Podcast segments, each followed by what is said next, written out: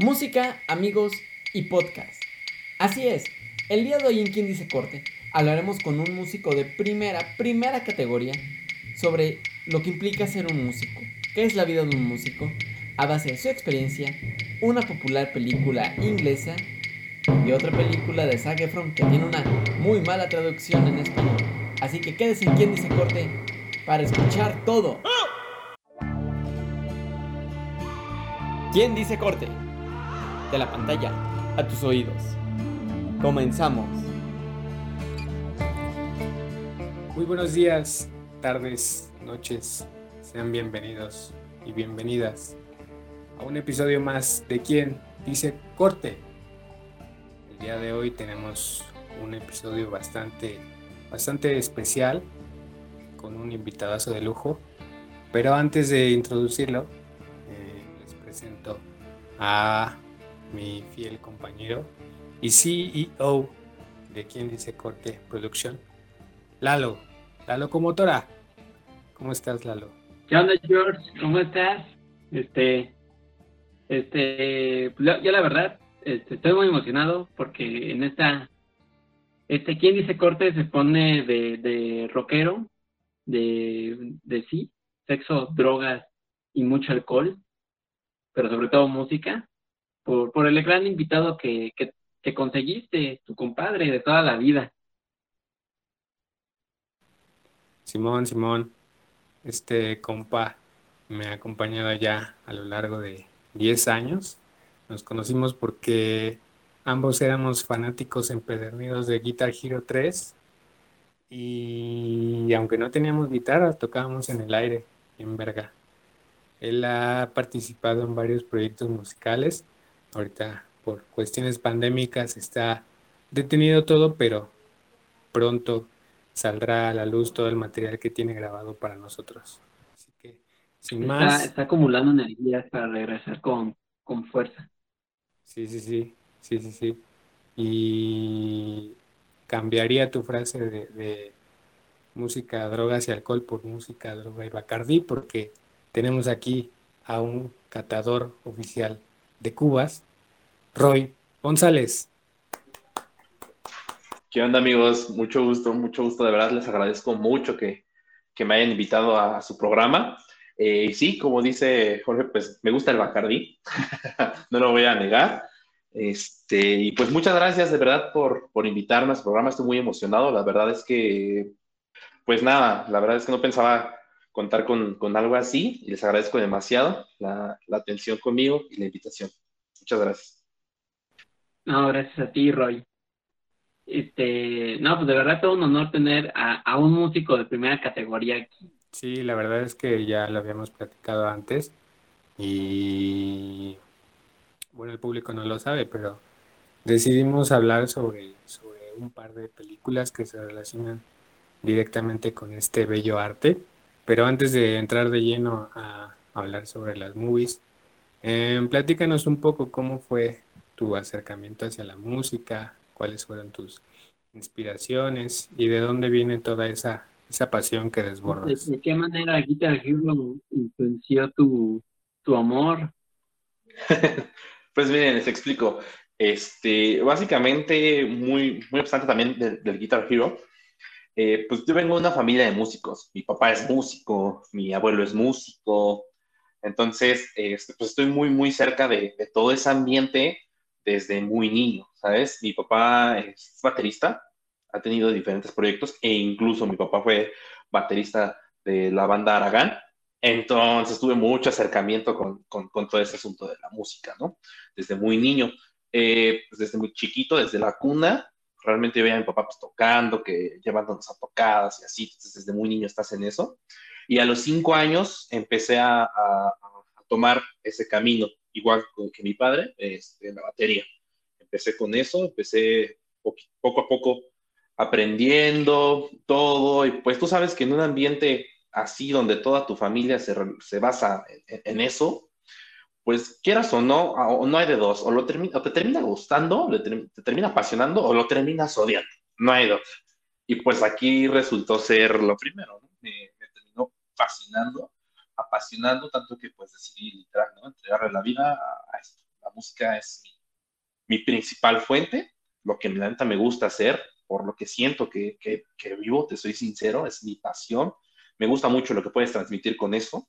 Es un arte con el cual tú puedes decir mucho más de lo que con palabras podrías expresar. Entonces, pues qué mejor, la verdad. Creo que el camino por el cual mi papá me quiso llevar indirectamente fue, fue lo mejor, porque pues al día de hoy, soy sincero, el 80% de mi vida se relaciona con respecto a la música. No, es que chingón, qué chingón. Y cabe mencionar que has trabajado con, con Camilo VII, con Manuel Coe y varios de, de sus integrantes y compañeros. Eh, ¿Cómo fue esa experiencia? ¿Podrías platicarnos brevemente? Claro, sí, tuve el gusto de poder estar mediante las experiencias y todo en, esta, en este ambiente, de conocer a varios amigos músicos, entre ellos Camilo VII, Manuel Coe, Jonás y Eric, son personas que, con las cuales me llevo muy bien y que ellos escucharon el proyecto que actualmente tengo para proponernos pues poder este, producirlo con ellos y, estar en contacto, ¿sabes? También en, este medio tuve la oportunidad de conocer a bandas como los Ruby también poder mediar con ellos, eh, e incluso Christian Jean de Reino, varias, varias personas que en, mi vida pude creer que, iba a conocer y, resultó, ¿no? Pero como te repito, todo ha sido desde que empezamos e, este proyecto de, la música y pues es para adelante, sinceramente es para adelante que conozcas a gente con la que tú puedas entenderte musicalmente, puedas desarrollarte y ser tú. A final de cuentas, creo que la música es ser tú, ¿sabes? Yo, Rodrigo, me expreso de esta manera, como, no lo sé, eh, León Larregui se expresa con Zoe de esa manera, ¿no? O sea, cada quien tiene su medio en el cual se expresa. Y depende de cada persona cómo lo entiende, cómo le llega, y, pues de ahí se, se, basa todo lo que es este, el desarrollo de un artista, ¿no? Cómo lo, lo, empiezas a enfocar y cómo empieza a llegar a más gente, cómo se empiezan a sentir entendidos y, puedes continuar, ¿no? Mucho he aprendido con, con, estos, con estas personas que te acabo de comentar, sobre todo con Camilo VII, que he tenido el, gran gusto y el gran honor de poder estar trabajando con ellos, porque aprendí en este tiempo de un año aproximadamente que he estado con ellos, a, trabajar de una manera totalmente diferente a lo que se piensa que es la música, ¿sabes?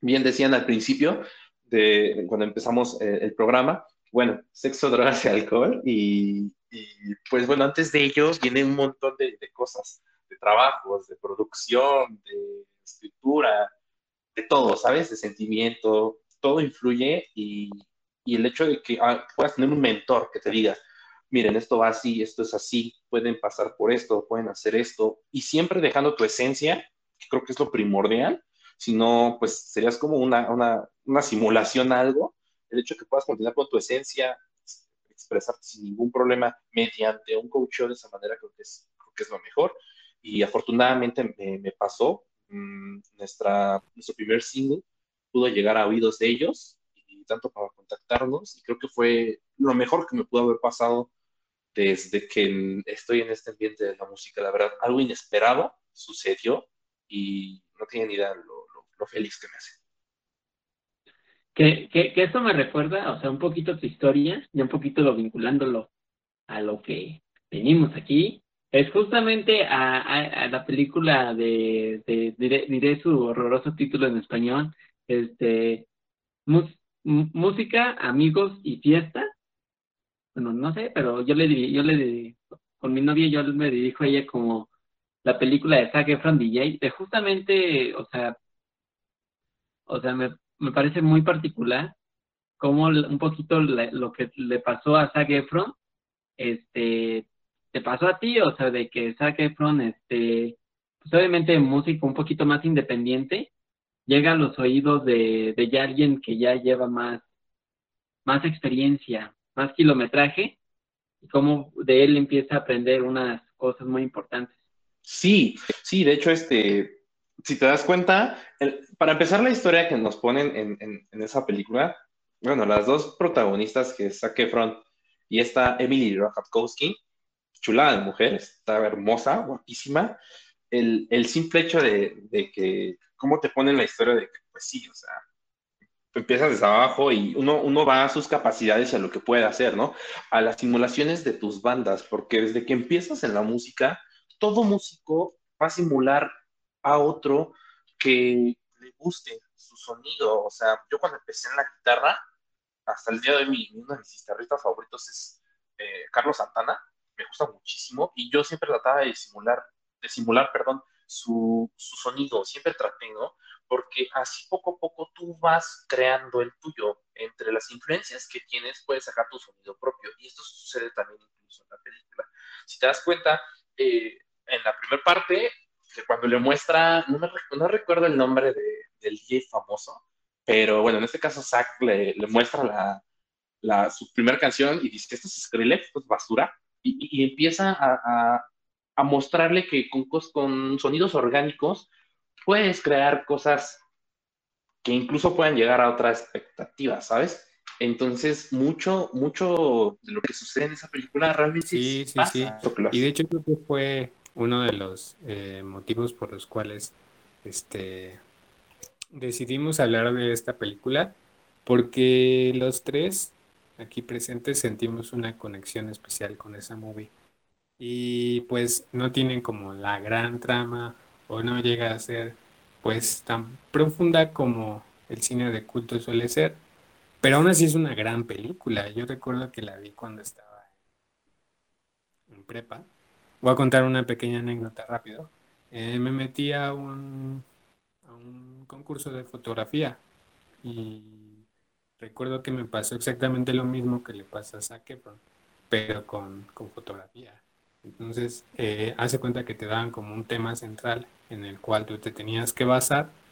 Y yo lo primero que hice fue googlear, así literal. Otro que más me gustaba, pues era como que la que iba a tratar de imitar.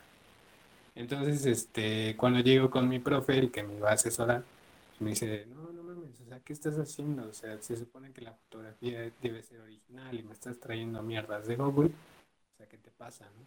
Y justamente vi esta, esta, esta película y hay una línea cuando están hablando acerca de, la música y este pedo. Y su mentor de, de Zac Efron le dice, este, la imitación es un suicidio. Y, en cierta manera tiene razón, o sea, porque tú no puedes introducirte a un, medio eh, sin ser tú mismo y no puedes trascender en esta vida si, vas imitando todo lo que conoces. Entonces, sonará chusco, pero eso también me, impulsó a, crear mi, mi, propia fotografía y este y pues al final funcionó. Entonces creo que sí es, es, es una gran película y aparte musicalmente hablando y visualmente hablando es una joya. Bueno, a mí me gusta muchísimo. De que bueno, o sea, creo que la película, desde como dices George, no, no, no es acá la, la gran, este, obviamente no, no es Taxi Driver, ni para nada el cine checoslovaco ruso, pero la verdad es que sí está, está, o sea, te emociona, o sea, la verdad sí tiene esa vibra de, de, de estar en un concierto y todo eso, y, y justamente la escena que, que más, más me mama es esta cuando, cuando empiezan a decir lo de los, los 128 latidos por, por minuto, que la verdad es, una, o sea, me gusta mucho cómo la ilustran, el ritmo, el manejo, este, que bueno, o sea, la, la escena te transmite esa vibra de, de, de fluidez. Y, yo te iba a decirte, Roy, así, así te sientes cuando te subes en el escenario. Sí, la verdad es que es una emoción y un nerviosismo que, que combinado con la adrenalina, eh, pues es lo mejor del mundo. O sea, todos, todos los que estamos en la música, como todos los que estamos en cualquier arte, lo hacemos porque nos gusta ejecutarlo, nos gusta hacerlo. A mí, el hecho de subirme a un escenario o estar en, en un lugar donde pueda presentar lo que, lo que yo hago, por supuesto, de primer momento es el nervio, ¿no? En los pre, bueno, ya vamos a subir, ya vamos a hacer esto, vamos a hacer aquello, ¿no? Pero el hecho de cuando tú ya estás arriba de un escenario, se te, se te borra todo. O sea, adiós problemas, adiós todo. Estás en ese momento para disfrutarlo, para hacer que la gente se sienta identificado y empiece a sentir tu música. Pues bueno, eso es lo, lo mejor, te soy sincero. Entonces, ya llega un punto en el que te olvidas de todo, te enfocas en eso y es cuando ya lo disfrutas realmente, porque ya la adrenalina ya empieza a cambiar y ya sientes, sientes, pues ahora sí que es lo mejor del mundo. Cuando te, suena muy, muy cagado, pero como bien lo dice, ¿no? Es un orgasmo subirte a tocar, es un orgasmo hacer esto, es un orgasmo hacer aquello. Pues a mí el hecho de subirme y tocar un instrumento, poderme expresar musicalmente, como es la única manera en la que yo sé, porque yo no soy ni el gran lector, ni tampoco me he desarrollado en grandes cosas, pero en lo que yo realmente siento que puedo expresar y el hecho de que lo haga y, y una o dos personas lo puedan entender, yo ya me doy como lo logré, o sea, mi objetivo ya está y, pues es lo mejor del mundo. O sea, te lo juro que es lo mejor del mundo ver que una persona copie tu canción, que una persona bajes del escenario y, a pesar de que no seas el gran músico reconocido, el gran artista, que te pidan una foto o hasta incluso un autógrafo, es como de, ¿what?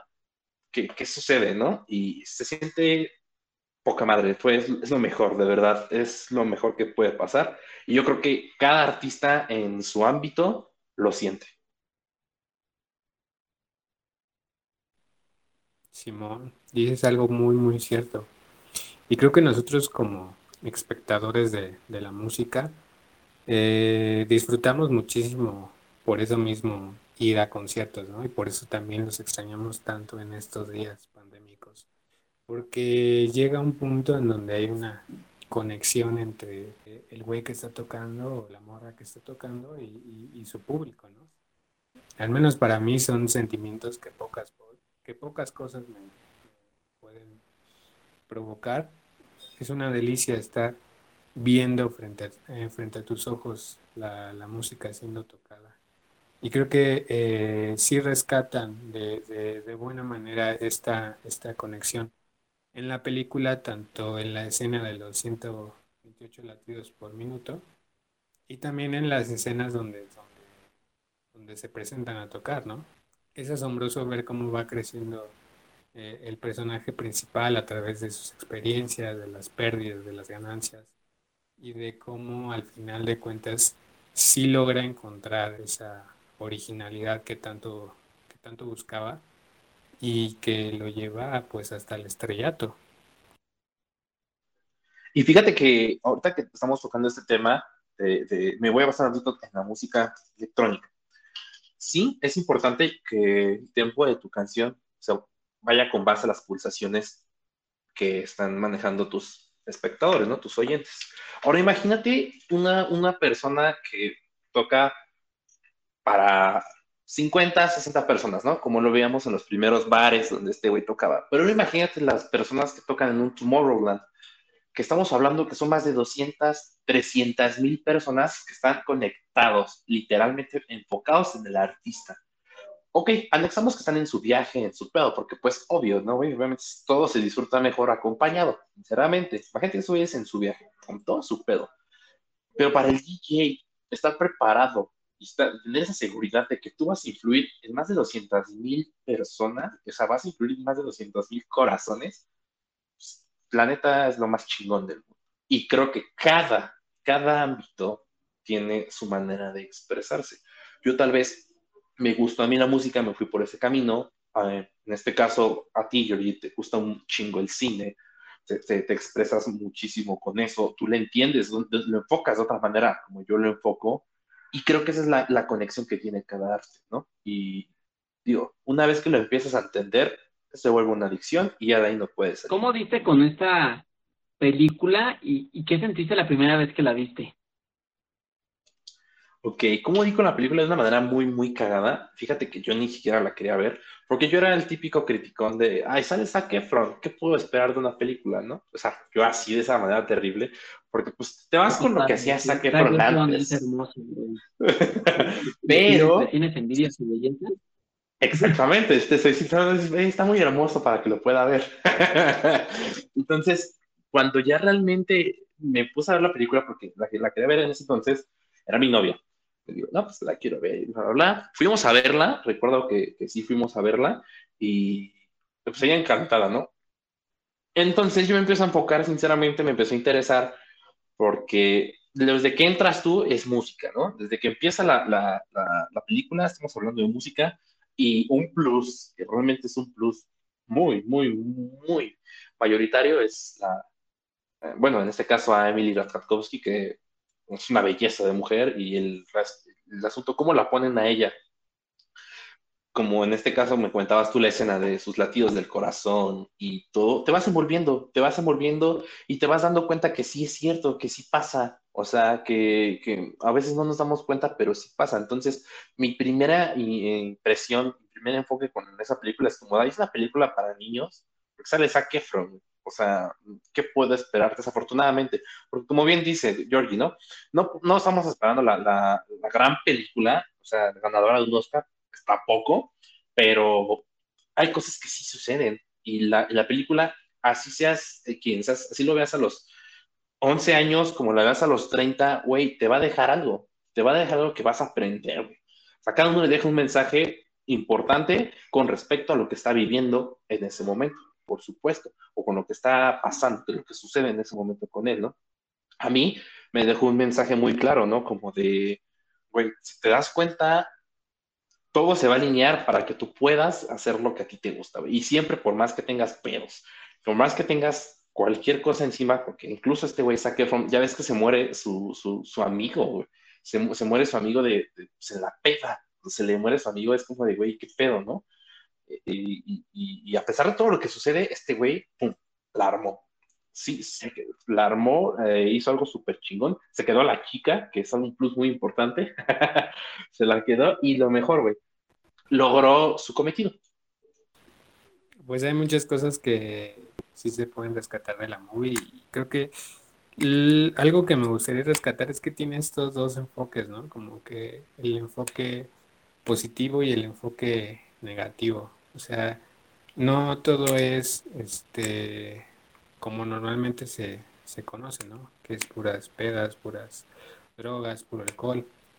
Y pues puedes ver las consecuencias con, con la muerte de su compa, ¿no? Y, de igual manera, hay, hay una escena que me gusta mucho cuando este Zac Efron y, su mentor se van a, un bar. Y bueno, no es un bar, creo que es un table dance, una madre así. Y como que este Zac Efron se pone mal y se va al baño y, este el güey se entera que pues tuvo ahí sus que veres con su morrita, ¿no? Y y este güey, el mentor, va a buscar a Zac Efron al baño y empieza a decir mierdas y cosas. Y pues Zac Efron se defiende, ¿no? Y le empieza a decir así como, no, güey, es que tú eres un vendido, le das al público lo quiere la chingada. Y lo que le responde el mentor es muy cierto, güey. Dice, algún día vas a conocer el significado de la palabra irreparable. Obviamente no lo dice así, lo dice con otras palabras.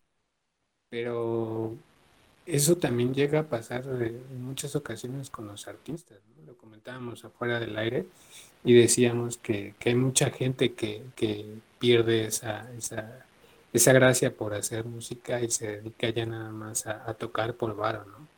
Entonces sí es un punto muy, muy, muy rescatable de, la película porque pasa también en la realidad, no solo, no solo lo que le ocurre a Zac sino también lo que le pasa a su mentor, ¿no? O sea que conforme van pasando los años, eh, pues ya las cosas no son las mismas y uno tiene que evolucionar o, quedarse en el olvido.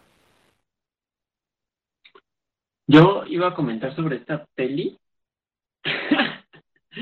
que, que, cuando la terminé de ver, o sea, sé que la película es muy buena, pero, pero yo, yo la neta, pues si yo hubiera hecho la peli, quizás no lo hubiera hecho mejor en muchos aspectos, pero, pero, o sea, yo lo que me imagino que hubiera estado más, más, más, más cabrón es que la, en la historia pues te manejan de que su, su compa, el que ya era músico, este, pues era una persona, pues acá, pues culero, era un mierdita, así, con, sobre, sobre todo con su novia y también con Zac Efron a veces lo pendejeaba mucho entonces, este, yo cuando terminé de ver dije, no, quizás a esta película le faltaba más así algo, algo como que, como esto de que, de que el, el, el este, el amigo productor, fuera súper buen, súper, súper, súper buen pedo con Zac Efron. O sea, de que neta, hermano, ¿cómo estás? Te quiero un chingo y todo eso. Y, y Zac Efron, este, viera que el güey, o sea, es súper buena persona con él, pero con su novia es, es, un, es un ojete de primera, que sí lo maneja un poquito la película, pero no tanto. O sea, yo estoy hablando de polarizarlo más. Cuando, para cuando llegara el momento de que Zac Efron, este, pues, este, dejara, bueno, le bajara a su novia, este, este güey le, así, más, dramático, así como, como de, no mames, bro, este, te ofrecí mi amistad y tú me escupiste en la cara, ¿cómo es posible? Porque, bueno, o sea, la película te justifica mucho de que Zac Efron es, es chapulín. Y, y justamente te iba a decirte, Roy, ¿los músicos son chapulines? Has chapulineado la pregunta del siglo y hoy se va a responder. Entre, tus compañeros, entre tus compañeros músicos, ¿son chapulines? La verdad les voy a contar, me pasó una vez, este, les voy a contar. En mi última banda, no voy a mencionar quién, pero uno de ellos, eh, a mi novia, le quiso aventar como que el perro. Sí me comentó mi novia que y sí le puso un hasta aquí, pero sí, sí pasa mucho. Y, hay algo que tal vez no se muestra mucho en la música, pero es cierto. En la música hay mucha envidia, como en cualquier otro lugar, claro. Pero enfocado un tantito en la música, sí hay envidia. La verdad es que a veces no nos gusta ver que alguien tal vez le aplauden o lo elogian más que a otro. Y, y bueno, entonces se vuelve un tema, de verdad, se vuelve algo que fuera de hablarlo para poderlo resolver, pues no. No he chapulineado nunca, o sea, no me quiero dar aquí de, ay, yo siempre he sido respetuoso, pero no es que yo nunca he chapulineado. Las veces que me han intentado a mí, no, eh, novias de mis amigos, como uh, ya empezarme a hacer plática y todo, yo sí soy muy, no soy grosero, pero sí soy muy cortante en el aspecto de, ah, ok, sí, listo. O sea, no continúo una conversación para que ella se den cuenta de que, güey, me siento incómodo. O sea, eres la novia de mi compa, me estás aventando el perro, me quieres hacer verbo, no, güey, o sea, no, no, no, no pasa, ¿no? Entonces, aquí el hecho de chapulinear va de, la, va de ambas partes, porque, ok, uno como hombre, yo puedo tirarle el pedo a, X morra que, anda con mi compa, pero si la morra me sigue el juego, pues entonces dime, ¿la culpa fue realmente mía de lleno? Pues no, porque sinceramente la morra nunca se negó ni nada, ¿no? Ojo, no digo que se deba hacer, pues la neta no se debe hacer. Qué mal pedo si hay alguien que, que escuche esto y diga, güey, yo chapulineé, pues qué mal pedo, compa, la neta, no debes de hacerla, güey, la vida te va a dar un karma bien culero, pero te va a ir de la verga, güey, pero bueno. Pero, este, gracias, güey, no, gracias. La... no, no es cierto, no es cierto. La neta, eh, pues no creo que esté chido, pero aquí se, mi fin es que se basa en ambas partes, o sea, si, el, si, la mujer lo permite, el hombre basta que la mujer lo permita, entonces, pues aquí es de ambas partes. No he chapulineado, pero sí me han querido chapulinear. Bueno, este podcast eventualmente se convirtió en, en chapulineo y este... no, ya... Ventaneando. ¿Cómo, cómo? En ventaneando. Simón. Mira, yo, yo tengo que decir que yo desde que conozco a, a Roy, ese güey siempre ha sido un, un, güey adicto por las morras. O sea, se desvanece por él. Pero también es este un caballero, güey. Eso, eso no te lo puedo negar. Ese güey sabe qué pedo. Y, y si un día vamos a una fiesta, ese güey y yo, y hay 100 morras, yo me quedo con una y él con las 99. Eso tenlo por seguro. ¿Ves que no, ¿cómo crees, amigo? Al contrario, yo siempre, pues, en el tiempo que nos hemos conocido, eh, ahora sí que hemos visto qué, qué show, ¿no? Eh, la verdad, creo que la amistad y, más allá el hecho de, de, siempre ser un caballero, pues eso va por delante, ¿no? O sea, ¿de qué sirve que seamos unos pinches patancitos? Si la neta, no, no, creo que se ve mal, ¿no? Yo siempre he dicho y creo que ustedes no me van a dejar mentir, creo que debes de tratar a una mujer como, gustaría, como te gustaría, perdón, que trataran a tu madre. Así de simple, ¿no? Si la tratas mal y la tratas culero, ¿cómo vas a querer que así tratan a, tu mamá, no? Y creo que por encima de todo, pues merecen respeto, sea lo que sea. Y sí, la neta es que, mm, mm, como lo dice Georgie, sí me gustan un chingo. Eh, las mujeres, no mames, ya me estás quemando, güey.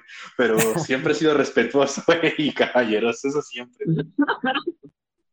Ah, no, no, no te preocupes. Bueno, este, lamento cortar el chismecito. Este, Ventaneando regresará en un momento después de, de que nuestros patrocinadores le, le demos espacio. Así que, pues, este es el primer corte.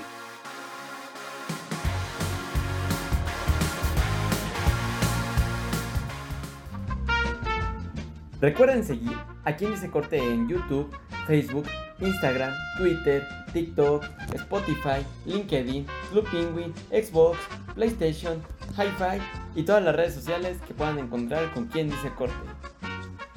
Sigamos con su programación habitual.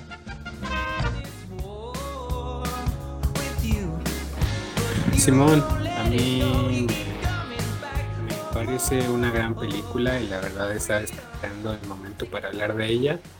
Eh, tiene un pedacito en, mi corazón y, he de confesar aquí con ustedes tres, con la audiencia, que cuando acabé de ver la movie derramé la lágrima o derramé las lágrimas. O sea, porque fue una movie con la cual me pude relacionar muy, muy, muy cabrón. Y musicalmente hablando es una delicia. Eh, el soundtrack compuesto por bandas como The Cure, Duran Duran y todas estas eh, bandas con las cuales muchos crecimos porque pues nuestros papás o tíos escuchaban su música pues viene ahí incluida y no solo es la música, ¿no? Sino también el mensaje que transmites. Sí, este Roy tiene el punto, ¿no? De que, de que pues al principio, al principio Cosmo armó la banda pues porque se quería dar la morra, o sea, no vamos a mentir. Pero este después se fue transformando en algo muy chido, ¿no? O sea, la, la morra le fue enseñando a, a Cosmo, de qué se trata la vida y luego toda esta conexión que tiene con su hermano y la violencia que se vive eh, con sus papás que están al borde del divorcio, la situación económica que se vive en el país. Entonces muchas, muchas, muchas cosas confluyen en, en, la película y al final de cuentas, como lo decíamos en un principio, ¿no? Cosmo encuentra la, la manera de, de transmitirlo y de llevarlo hacia la música y de y de hacerlo de una manera muy, muy chida. ¿no? es cualquier música, sí implica todo un proceso de creación, de producción y que a final de cuentas pues lo ayuda a superar sus, sus problemas, ¿no? El caso de, de el pinche maestro GT que tiene ahí que, que, no lo deja entrar con los zapatos cafés y que lo trata culero, ¿no? Entonces, este, sí, sí tiene ahí eh, muchos puntos finos que, podemos tocar más adelante. Yo justamente de, esta peli me, bueno, creo que creo que lo, lo, que amo más es este de que le dice su, su hermano cuando cuando él es el protagonista, ay, se me fue el Cosmo, cuando Cosmo y dice, "No, pues quiero quiero quiero armar una banda, pero no estoy seguro, no sé si vaya a sonar bien." Y es justamente esta actitud del hermano de, "No, güey, o sea, de que no te tienes que esperarte a sonar bien, o sea, va a sonar bien y va, sonarás mejor, no te esperes, empieza a hacer las cosas y vas a ver cómo la magia empieza a salir solita.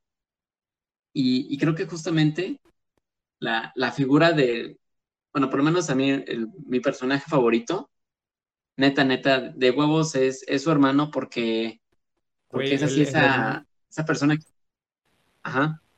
El hermano es el héroe de la película, güey. Nada más diré eso. Sin pedos, estoy de acuerdo. Sí, porque. No, y, un héroe, o sea. Por, un héroe con el cual, pues, simpatizas mucho porque es así como que el hermano intentó hacer igual, pues, este juego duro que es la artisteada. Este, y pues no, a, él, no le salió como, como él quería, bueno, como se hubiera imaginado, pero vio, vio que Cosmos sí sí en verdad tenía mucho potencial y futuro y fue de no mames, o sea, si yo no lo hice, mi hermano sí lo tiene que hacer y, la neta yo creo que sí es el mejor hermano de toda la historia del cine. Y creo que, que, eso está chido, ¿no? Tener a, alguien de, de, la, de tu familia o un conocido que te, te, apoye de esa manera, pues creo que es lo mejor, ¿no? Porque como bien lo dice la, la historia, pues el hermano primordialmente quería vivir eso, ¿no? Y, y resulta que Cosmo ni sabía que ese güey tocaba la guitarra, ¿no? Entonces, el hecho y el apoyo de que en cualquier cosa, en ser el mentor, en escuchar música, empezar a desarrollarse en todo, pues qué mejor, sinceramente. Creo que tiene un gran maestro en, esas, en esa parte, concuerdo con ustedes, es una parte demasiado influyente y creo que la más importante en, la parte de la banda, en este caso en, en, la película. Sin embargo, yo tengo algo particular, güey, que siento que es la parte humorística, güey, pero también necesaria en la película, güey, que es el pinche morrito, el productor, güey. Ese güerito, güey, es una mamada, güey. O sea, te cagas de risa, güey, porque, güey, o sea, maneja las cosas de una manera tan cagada que, güey, les consiguió asesor, güey, les consiguió lugar, les consiguió cámara, todo para grabar, güey, para hacer lo que son actualmente. Y tú dices, un chingado morrito de uno 1.20, 1.30, se ve en la nube que dices, qué cagadísimo, güey, logró hacer un chingo, güey. Y, hay algo que sí particularmente muestra la película, que digo, güey, ojalá y fuera realidad, que es lo fácil que se pudo hacer la banda, ¿no? Que fue como de, oye, este, ¿tú qué tocas? O la parte cagada en una escena, güey, en la que van a buscar al, al morrito de color, güey, y cómo lo trata, güey. Sí, ¿no? sí, sí. ah, gran escena. Sí, güey, lo trata de la verga, güey. Ey, tú, eh, estábamos haciendo una banda. Ese güey de, güey, sí te entiendo, pendejo, no mames. Güey, o sea, está súper cagado, güey. Pero así se armó una banda, güey. Así se armó esa banda. Y, güey, obviamente pues, la, finalidad de que se fuera al fin a, a, a Londres, güey, con, con, su morra, la morra para poder tomar el modelaje y este güey para conseguirles una disquera. Qué chingón final, la neta, chingoncísimo. El hermano hizo su buena labor, güey, y, y, todo lo que abarca la historia está muy chido. A la época que te lleva, a lo que este güey se imagina, a lo que Cosmos se imagina, güey. Qué chingón, la neta es algo que, que, que que sí que sí vives, güey, que la neta, o sea, pasa por todo, güey. En, en, mi aspecto personal se los puedo compartir que yo pasé por lo mismo, ¿no? Muy morrito, lo primero que te imaginas es, güey, tocar en los más escenarios más chingones. Y la neta, güey, estás en una edad en la que dices, ay, me voy a ligar morritas, ¿no? Porque soy músico, ¿no? Pero, güey, o sea, sin que tú lo pidas, solito llega, güey. Solito llegan los, los compas, la banda, güey todo lo que vas a vivir, güey. Eh, y está cagadísimo, güey. O sea, esa película sí te deja un mensaje, güey. Concuerdo con Georgie, güey. O sea, no lloré al, cuando terminó la película, pero sí tenía una motivación de, güey, me dijo, chingale, güey. Tienes que chingarle para lograr lo que quieres, güey. Este güey le chingó para lograr a la morrita, que era su finalidad. Después de que ya tuvo a la morrita, se podría decir, ya se enfocó un poco más, güey, en lo que musicalmente está haciendo, güey. Y está increíble, güey me encanta esa película. Realmente me fascina esa película. La época en la que la pusieron es perfecta. Siento que todo va muy bien de la mano. Hasta los maestros culeros son perfectos para, para toda la edición. Porque cuando este güey se maquilla y va a la escuela maquillado, el dicho maestro lo trata de la chingada, güey. ¿Cómo lo desmaquilla? Lo trata de la verga. Entre sus rayitos que trae y todo. Ya vistiéndose como rockstar en ese tiempo, güey. Porque en ese tiempo, la neta, era, era de, esa manera, ¿no? Verse de esa manera. Y, lo veías como ese güey veía en la tele y veían que a, a Durán Durán, güey, no nos vamos tan lejos escuchando a The Cure. ¿Qué hace el vocal, no? ¿Cómo, cómo su aspecto del vocal, qué refleja, no? ¿Qué era lo que se manejaba en esos tiempos, no? Actualmente tal vez ya no se hace, pero pues es la pasión que vive, güey. Qué chingón. Y la verdad es una gran película, güey. Me gusta demasiado esa película. Nada más quiero mencionar, por mi amor a David Bowie, eh, justamente en esa escena que mencionas cuando va pintado, el profesor le dice, este, ¿quién te cree? ¿Sigue Stardust? Stardust?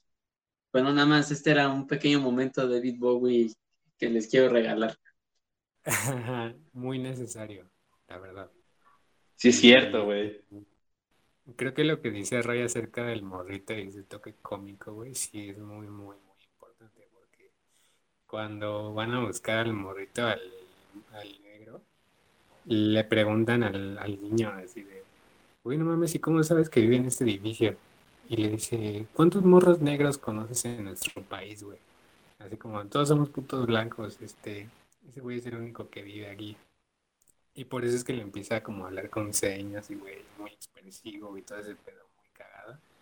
Y también hay una escena en donde, este, cuando van a grabar el primer video musical, y pues nadie cree que va a llegar Rafina, ¿no? Entonces están así como, vale, verga, no va a venir esta morra. Y, y, llega la morra y le dice, este, ¿quién la va a grabar, no? Y le dice, yo soy el camarógrafo. Y dice, ¿que tú no eres el productor? Y le dice, sí, también soy productor. Y luego empieza así a jugar con la cámara y no sabe ni qué verga moverle. Y así le aprieta todos los botones y se abre una puerta de la chingada. O sea, como que eso refleja también. Así tu video, Roy. Así tu video. Súper cagadísimo. La neta es que, o sea, el humor es implica una, una, parte muy, muy, muy, este, pues, muy oportuna y también muy importante en la película, güey. Como bien dice Georgie, el morro no sabía ni qué todo con la cámara.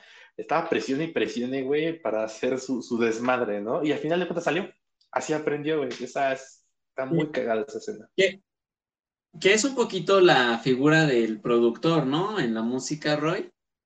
O sea, alguien que a veces damos, que nadie ve, o sea, literalmente, pues el productor nunca está junto al, arriba del escenario con la banda, pero según yo es pues, el, el, el integrante fantasma, pero que es, o sea, sin él tampoco hay banda.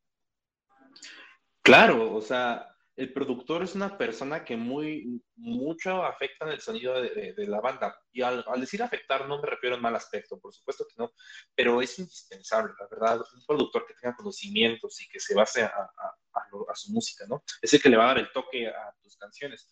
En lo personal te puedo decir que nosotros podemos llevar una maqueta de algo que nosotros grabamos y, y al mostrársela al productor, él nos puede dar modificaciones en propuestas de, miren, les propongo esto, esto, aquello y aquello y aquello, que va haciendo la rola. Y eso, perdón, pero todos los músicos nos pasa, a todas las bandas nos pasa, que nosotros tenemos algún concepto que decimos, no mames, está chingoncísimo, no le hagas nada, güey, solamente dale en rec y yo me encargo de lo demás. Y el producto es como, oye, aguanta, estás pendejo. Falta todavía un largo proceso, güey y el productor empieza a, cambiar, a afectar en el sonido, repito, el hecho de decir afectar no significa que sea malo, afectar en el sonido para que, a fin de cuentas, puedas mostrar el concepto de lo que tienes, para que tus rolas sean relacionadas y que de repente no escuche yo una rola y diga, ah, esta es un pedo, pero esta rola está en su otro pedo y que no vayan de la mano. A fin de cuentas, al hacer un disco, pues tienen que ser rolas que, que pues, tengan algo entre sí para que tú digas, ah, esto pertenece a tal, o esto me suena a tal, o tan simple, no sé cuántas veces nos ha pasado que escuchamos una canción y decimos, güey, este güey me suena a tal, este güey me suena, por ejemplo, a mí me pasa mucho con, con Zoe, no mames, esto me suena a Zoe, o a Enjambre, que tienen ya un sonido propio, pues eso se encarga también el productor. Es, es como bien dices tú, la parte fantasma, que sin él no se hace nada. Bueno, nosotros que de alguna manera estamos involucrados en el aspecto muy entre comillas artístico, este, pues podemos darnos cuenta, ¿no? O sea, hay cosas que a lo mejor nosotros hacemos por nuestra propia cuenta y decimos, no mames, esto está poca madre, ¿no? Pero a lo mejor hay otras personas que te ayuden a contribuir esa idea y la hagan todavía mucho mejor, ¿no? Y eso no es en absoluto negativo, ¿no? O sea, uno a lo mejor hace lo que puede con lo que tiene y si llega esta persona que tiene más experiencia y conocimiento que tú, pues obviamente va, va a explotar todo este potencial que tienes. Entonces, este, relacionándolo un poco con la película, eh, el lema del hermano, ¿no? Que dice que el rock and roll es un riesgo, ¿no? Y, no se trata de, de subirte al escenario y, darle a la guitarra y que suene culero, o, que eh, hagas este un show y con muchas irreverencias, ¿no? Para llamar la atención. O sea, si no se trata de, que con lo que tienes lo hagas y lo hagas bien, ¿no? Si no, entonces, ¿qué, qué, qué, qué chingados estamos haciendo? Y de hecho pasa en la película. Hay una escena donde creo que graban una... Ah, están grabando un, este, un cover de Duran Duran. Y este güey está así como bien hypeado, este Cosmos y Cosmo. Y lo graba en un cassette, güey. Y se lo lleva a su hermano. Y el hermano le está escuchando y pone unas jetas de así como de vale verga con este güey. Y de hecho está muy cagada que al final de la grabación se escucha a los morritos como, no mames, nos quedó poca madre, esto es rockear y la chingada. Y su hermano abre la puerta y la empieza a mover. Dice, ¿qué estás haciendo? Estoy sacando el mal olor de aquí, güey. Y agarra el cassette y lo pisa, güey, culero. Pero tiene razón, ¿no? O sea, hay muchas cosas que, que este, que creemos que, que están bien, pero podrían ser mejor. Entonces sí es fundamental esa, esa ayuda y esa, eh, ese mentor que nos guíe. Yo, antes de que nos vimos más, sé que ya, sé que ya pasó de que hablemos del, del negrito de la peli, pero iba a decir, no, o sea, recordar una escena cagadísima que es cuando están haciendo el video de The Riddle of the Mother, de cómo, cómo el negrito quiere acaparar pantalla y, y, en, y en, las putas grabaciones se ve cómo, cómo se lleva el teclado, cómo, cómo hay un puto desvergue en la grabación. Ah, Simón, güey, que interrumpe al, al, al bajista, ¿no, güey? Se pone al frente de él. Ajá, sí. Sí, Simón. que se pone al frente de él. Este, no sé, me parecen cosas muy, muy cagadas de la película, que, que, la verdad tiene un humor muy bonito. O sea, a pesar de que lo que decían de que es un poco racista en ese cacho, o sea, realmente no, no hay mala intención. Y, y por ejemplo, y, o sea, yendo a esto, del primer video de cómo queda todo chundo, bueno, yo quiero mencionar la que, la que es la mejor escena, que justamente pues, tiene la, la canción hitaza de la peli, que es la de la de Drive Black, Black Stone es justamente es, este cacho donde el, al, al güey le está yendo de la verga, la, su morra parece que, que, va a regresar con el, con el pinche cabrón de, de, no sé, 30 años que escucha a Phil Collins. Y este güey la, la invitó para grabar su segundo video, su, no, su tercer video. Y, y es justamente esto de, de como bueno, algo que todos vivimos, esto de realidad este, contra, contra ficción, de cómo quisiéramos que se viera o cómo sentimos que se ve a cómo en verdad es. Y, creo que es, es una escena súper, súper, o sea, que en general resumen cómo la, es la, la visión, cómo lo está viviendo Cosmo, de justamente cómo está súper presionado y su manera es imaginarse como el, el, mejor de los casos, que están grabando, en, con, que todos tienen un super vestuario súper chingón, hasta él, y que llega, llega su novia de la nada, y llega así como, como una princesa, y ese güey empieza a cantar y todos empiezan en un musical, y hasta llega el, el novio de la, de la chava, bueno, el exnovio, y llega su hermana y se echan un pinche tiro, y sus papás están juntos. ¿Cómo, cómo de cierta manera, este, pues esto que es, pues la música y un poquito el, el, el cine, o sea, lo, lo, llevan a, cuando justamente lo que tú decías, Roy, cuando él toca, no, no, no está en la, en la realidad, él está en, en, pues ahora sí que en, en un estado idílico. Sí, pues imaginándose, ¿no? O sea, imaginando lo que a él le gustaría, ¿no? Lo que le hubiera gustado que sucediera en ese momento, ¿no? Ver bien a sus padres, que le, le dieran en su madre al exnovio de, de su morra, ver a su hermano bien, güey, este, ver a un montón de gente rockeando bien cabrón con su rola, la cual, como dices tú, el hit, güey. Exacto, el, el, profe sus piruetas que hacía, güey, que dices, no mames, qué pedo. Cierto, güey, ver a todos, a todos como que en, en, relacionándose con respecto a lo que están tocando en ese momento, pues sí, ¿no? Es el viaje que te das mientras estás, estás tocando. Y como bien dices tú, es el hit de la canción, la neta, ¿no? Es, es, es una gran canción, güey. Que, que, bueno, realmente toda, toda la película tiene muy buenas canciones, o sea, una buena estructura que dices, güey, o sea, sí le pusieron empeño a este pedo porque las rolas están chidas, güey. La neta son rolas chidas. No son rolas que tú dices, ah, está más o menos chingona y X. No, güey. Son rolas chidas y, y también metiéndome un poquito atrás, ya sé que dejamos atrás también la, la, la película de Música, Amigos y Fiesta, pero también tiene rolas chidas, que sí, no son del artista original, sin embargo, son rolas chidas que te quedas con ellas. Y en el caso de Sing Street, tiene muy, muy buenas rolas. Y como bien dices tú, pues te das el viaje, ¿no? Sí, ese es un aspecto muy importante también, porque bueno, eh, las canciones, tú vas viendo el proceso creativo y las vas relacionando pasando. Pero en este caso, o sea, que vamos viendo todo el proceso de a lo mejor el, el enamoramiento del vato con la morra, o de cuando como que se pelean y todo ese pedo. Entonces, este, sí es un aspecto muy chido y muy eh, importante la película porque te relaciona directamente con los personajes y como dices en música de amigos a lo mejor no pasa de la misma manera porque a excepción de la última canción que esa sí es original las otras son tocadas por otros artistas ¿no? pero el acompañamiento que hacen es igual o sea te van envolviendo en toda la experiencia de la película y la hacen este pues mucho mejor todo, todo este, este camino cinematográfico. Sí, a huevo, como bien, como bien lo dices, este, pues va, va, van en la mano. Yo creo que la, melodía debe ir de la mano con lo que está sucediendo, ¿no? Como lo vemos en las películas de terror, tal vez, que te ponen eh, los, los, instrumentos de cuerda porque sabes que va a suceder algo, ¿no? O sea, va mucho de la mano la melodía con lo que sucede en la canción. Y en este caso, Sing Street, que se, que se enfoca en eso, la neta es, un, es una gran película. Yo les tengo una pregunta a ustedes dos, a ti Lalo y a ti Yori. ¿A ustedes qué mensaje les dio la película o qué les transmitió? A cada uno qué les transmitió por su parte. Vas, Lalo. No es cierto, si quieres yo respondo. Pues es que son demasiados.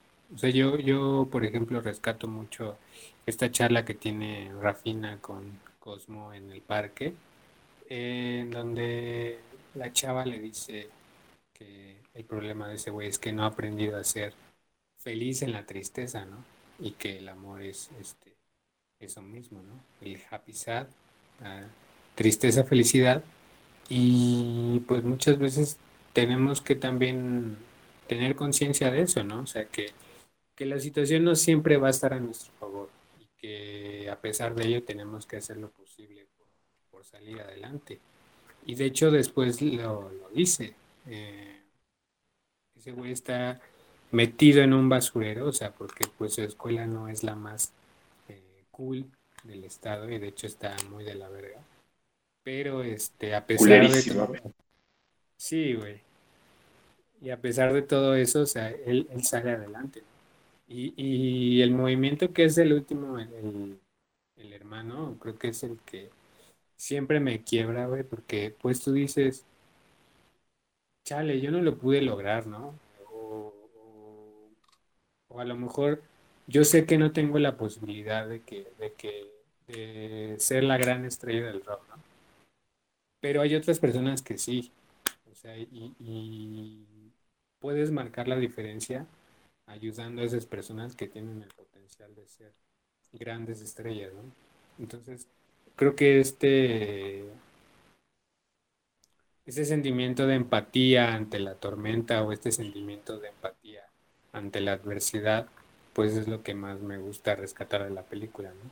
O sea, que, que no se necesita ni tener el varo, ni tener las mejores cámaras, ni los mejores instrumentos, o sea, sino una cuestión de voluntad y de iniciativa para hacer las cosas. Ah, huevo, chingón, sí, sí. ¿Y tú, Lalo? Sí, y, y pues bueno, o sea, yo, bueno, yo, yo diré que, pues, en primera esa película, pues, pues, la vi con mi familia y, y fue una cosa de que la vimos una vez y después de esa vez que la vimos, la, la volvimos a poner una y otra y otra vez. O sea, yo creo que fácil en un mes ¿no? la, la, vimos como, como seis veces. Mi mamá igual se volvió muy fan. Y, y, yo la vi, creo que en una edad, creo que, o sea, en la edad justa donde que más o menos tiene ismo. O sea, yo creo que estaba cuando, re, cuando recién habían puesto la primera vez en Netflix. Creo que estaba a finales de cuarto. Y no lo sé, yo creo que en ese entonces, pues esa película me, pues me hizo cambiar pues mi manera de ver las cosas, todo, o sea, creo que fue este, vamos a empezar a hacer algo, aunque, pues aunque no, no tengamos nada, ni nada de herramientas, ni nada de cosas, o sea, ya eso ya irá saliendo poco a poco, el aprendizaje saldrá yendo. Este, tanto así que me gustó la película y que me, me dejó este mensaje, que no te dejan mentir este George, hasta hicimos un proyecto de, quisimos hacer un proyecto sobre un cortometraje, bueno, sobre nueve cortometrajes cortos de Prepa 9, que la verdad era un proyecto demasiado, demasiado, demasiado grande y que de buenas intenciones y en el cual aprendí muchísimo. Este, y donde también, o sea, yo no me di cuenta de la repercusión que tuvo, pero a pesar de que no, no se hicieron ninguno de los cortos, bueno, que que uno sí salió, pero ya de manera auditiva. Es más, será el comercial que ponga en este programa. Este, no, ninguno salió como, como quisiera, o sea, terminó saliendo de manera auditiva, todo eso. Y, pero muchos, pero muchas personas se, se alcanzaron a conocer y todo eso. Y yo creo que la verdad es que si no hubiera sido por Sing Street, por verla en la edad, por, porque yo creo que la vi en la edad perfecta, bueno, que siempre es buen momento para verla, pero yo creo que sí la vi en la edad. Así que, neta, estoy agradecido con, agradecido con el de arriba que me la presentó en el momento adecuado. Y realmente ya ni siquiera sé por qué la vi al principio, pero, pero yo podría decir que inclusive sin Sydney Street, este, quizás este, este podcast no, no se estaría haciendo, yo creo. Sí, a huevo, bien dicho. Creo que vuelvo a repetirte, la relación de, de, un, mismo fin que, que, bueno, si te das cuenta, a, ti te da un mensaje un poco, no, no tan diferente al de Georgie, van de la mano, sin embargo, cada uno nos da un mensaje en lo que estamos viviendo personalmente, bien lo dices tú, ¿no? Yo lo vi en la edad perfecta para puta, motivarme y chingarle, ¿no? Yo también siento, yo también digo, yo la vi a a la edad perfecta, y, y yo la vi tarde, güey, yo la vi como no sé, o sea, tiene, no tiene más de dos años que la vi. Sí, no tiene creo que más de dos años que yo la vi, este, y, y yo también dije, güey, es la edad perfecta porque me está dando la motivación de echarle ganas en lo que estoy haciendo, que es mi banda, y en lo que me está, literalmente, me estoy viendo en estos güeyes, ¿no? Y, y es una parte muy, muy, muy chida que te, te motiva demasiado para que al final de cuentas, como bien dices tú, pues puedas llevarte algo, aprender algo y actuar con eso. Creo que es lo, más, lo mejor, lo más importante y creo que es lo, lo, que nos da el arte del cine, ¿sabes? Sea la película que sea, güey, al fin de cuentas te quedas tú con un mensaje. Eh, eh, está en ti, si yo ese mensaje lo, lo sé recibir, lo transformo y actúo con respecto a eso, por supuesto, ¿no? En este caso, a mí, a mí esa parte puta, me ha quedado súper, súper clara, como de, güey, literal. O sea, a mí me dio a entender, chingale, si quieres algo, chingale, no te va a costar, pero ya, ya te diste cuenta que no necesitas el gran dinero, que no necesitas ser una persona de un estatus económico alto o que tenga que tener las, las relaciones o las influencias necesarias. Porque estos güeyes, como lo dice Yori, su escuela estaba de la verga. O sea, Sin Street estaba de la chingada. Y, y, y, este güey, lo que primero quiso hacer, que era ligarse a la morrita, se convirtió en un, en un estilo de vida. Porque Déjame decirte que si alguno de, ustedes se pregunta, ¿este güey habrá dejado la música? Te aseguro que con lo que vivió en ese momento, güey, no lo va a hacer, güey. No lo va a hacer porque lo que vives en ese momento no va a haber cosa, situación, persona que te haga vivir lo mismo, güey. Cada experiencia que te hace pasar lo que a ti te gusta hacer, sea buena o mala, aprendes y te quedas con ella y te sirve para seguir, continuar, ¿sabes? Es, ahora sí que subir el escalón poco a poco lo logres, pero son cosas por las que tienes que pasar. A mí que más me encantaría que, que, el día de mañana ya estuviéramos el número uno de, de los top de los podcasts de Spotify y, y, bueno, siendo los grandes artistas, pero tienes que empezar desde, desde abajo, ¿sabes? tienes que aprender los caminos, los baches del camino, perdón, para que puedas aprender con respecto a eso y sabes que si yo el día de hoy me caí por esta piedra, yo sé que el día de mañana que me tope esta piedra, ya no, ya no voy a pasar encima de ella, la voy a rodear, ¿sabes? Aprendes y es parte de ahí. En la vida tienes que aprender cómo a la mala. ojalá fuera así como de, ay, la vida te mandó una lección eh, por Facebook, léela. No, güey, tienes que vivirlo. Tienes que vivirlo para que lo aprendas. Y con respecto a eso, obviamente está en nosotros saber actuar, por supuesto, ¿no? Y, esta película a mí me dejó eso. Eso, eso me, lo, me lo transmitió y me transmitió mucho el chingale. O sea, el tienes que chingar. Las cosas fáciles, fácil, lo que fácil viene, fácil se va. Entonces, tienes que, lo que, tienes que echarle ganas porque lo bueno cuesta. Lo que a ti te gusta, lo que tú deseas, te va a costar. Pero, pues como bien dicen también por ahí, ¿no? Todo sacrificio tiene su recompensa y, y al menos esa película a mí me dejó ese mensaje. Y, y, creo que va muy de la mano con lo que nosotros sentimos con esa película. Siento que cada quien lo vio en la edad oportuna y perfecta, güey. Y, cómo, y tal vez suena cagado de cómo una película nos puede cambiar incluso la, la, la iniciativa del estilo de vida que queremos. Pues sí, sí afecta. Al final de cuentas sí afecta porque es el arte, güey. Recuerda que la música que escuchamos es con respecto a lo que estamos viviendo en ese momento, lo que nos gusta. en el cine, güey, viene a ser lo mismo, güey. No me va a gustar, no sé, por decirlo así, güey, poco yo a los 27 años, güey, pero tal vez a los 5 años me va a mamar, güey, porque es con respecto a lo que estás viviendo en ese momento, güey. Que no te voy a mentir, güey, yo soy fan de, de Disney, güey, me mama Disney y eso es otro podcast que también tendremos que tocar posteriormente si me invitas, porque soy muy fan de, de Disney, güey me mama Disney. Las películas de niños, yo soy fan de ellas. Neta, me encantan. Pero si te das cuenta, las películas de niños también te dejan un mensaje, güey. Y eso es a lo que voy, güey. Tomando en cuenta Sing Street, te dejo un mensaje, güey, que en lo personal siento que es uno de los mejores mensajes que te puede transmitir la película para bien. O sea, porque para mal no tiene absolutamente nada, güey. Al contrario, te, te enseña, güey, la neta. Simón.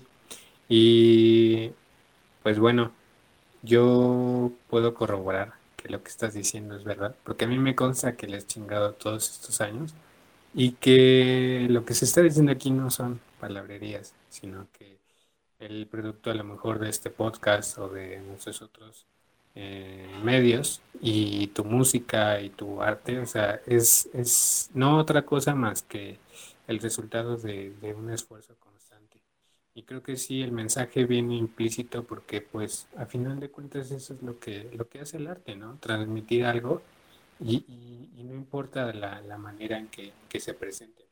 No solo es la música, no solo es el video, o sea, puede ser desde una pintura, una escultura, este, un jardín, yo qué sé, ¿no? Cualquier, cualquier creación que valga la pena. Y pues ya, para ir cerrando, eh, quisiera preguntarte, Roy, eh, retomando un poco la escena en donde está Cosmo a punto de grabar el video de Drive It Like Stolen, eh, este güey les dice, ¿han visto la película de Volver al Futuro? Y esos güeyes como, no, güey, ¿qué verga es eso? Y les dice, ah, pues es que tienen que bailar así y así y así. Y empiezan a bailar así de la manera más culera que te puedes imaginar. Y, y pues, Súper culera, güey. tiene como esta ensoñación de cómo sería el videoclip ideal. Y pues después viene el corte y te muestra la, la, realidad y todo el pinche este escenario todo culero y como cinco personas ahí escuchando. Entonces, ¿tú has tenido alguna eh, eh, experiencia similar, güey? A un, un, tanto, este, pues sí, deprimente, pero chusca, a final de cuentas, ¿no? Porque es parte del proceso. No sé si te haya tocado. Eh, fíjate que, bueno, cada, cada lugar o cada em, posibilidad de poder compartir lo que haces, pues bueno, primero que nada se agradece, ¿no?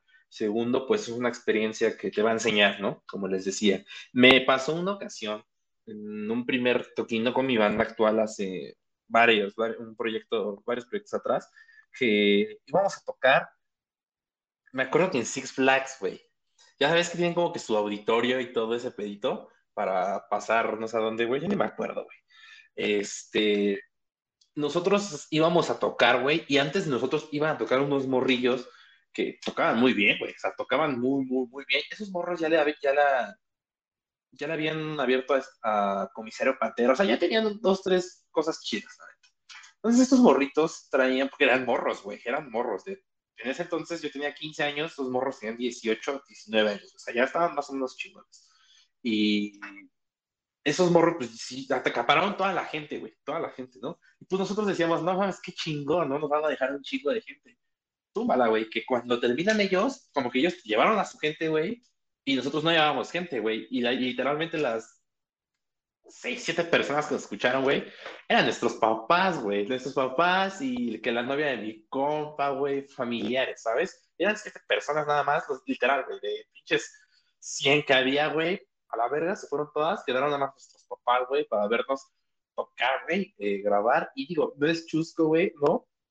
Pero si, dices, güey, qué pedo, ¿no? Y a final de cuentas lo agradeces porque aprendes, aprendes a valorar la gente, güey, aprendes a valorar que, que, esté ahí una persona a escucharte, güey. Porque sí, de repente pasaba que el güey de acá o que venía, que de la medusa, que del Kilauea, güey, y, y, te volteaba a ver, ¿no? Porque estabas haciendo el ruido y, mantenías una que otra mirada y hasta te aplaudían, dices, qué chido, gracias, ¿no?